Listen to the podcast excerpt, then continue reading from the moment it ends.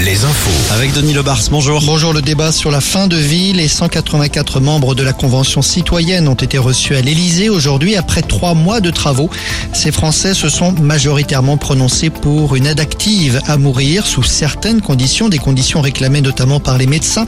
Emmanuel Macron souhaite un projet de loi dès cet été. L'organisateur d'un stage de survie condamné aujourd'hui à deux ans de prison ferme au tribunal correctionnel de Lorient. Le stage organisé en août 2020 dans le Morbihan à Kervignac avait tourné au drame. Un jeune de 26 ans avait trouvé la mort après avoir ingéré une plante toxique. 11 autres participants avaient été malades. Le prévenu est un ancien militaire.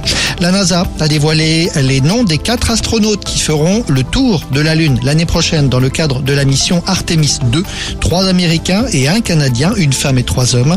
Le retour sur la Lune, ce sera lors de la mission suivante en 2025. Un événement aujourd'hui en Gironde. Le célèbre camping de la Dune situé au pied de la dune du Pilat, a rouvert ses portes aujourd'hui. Celui qu'on appelle aussi le camping des flots bleus avait été dévasté par les incendies de l'été dernier, on s'en souvient.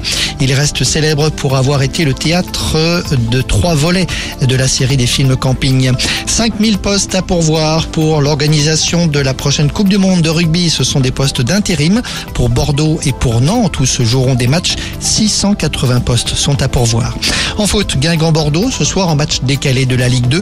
Bordeaux toujours deuxième du championnat. Au mondial de Montaigu, l'équipe de France féminine affronte le Mexique dans une demi-heure.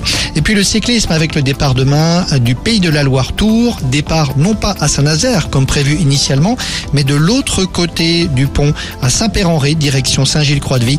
Les organisateurs apparemment veulent éviter un éventuel blocage du pont. Et enfin la météo, temps frais mais ensoleillé sur nos régions demain avec des risques de gelée isolée au petit matin.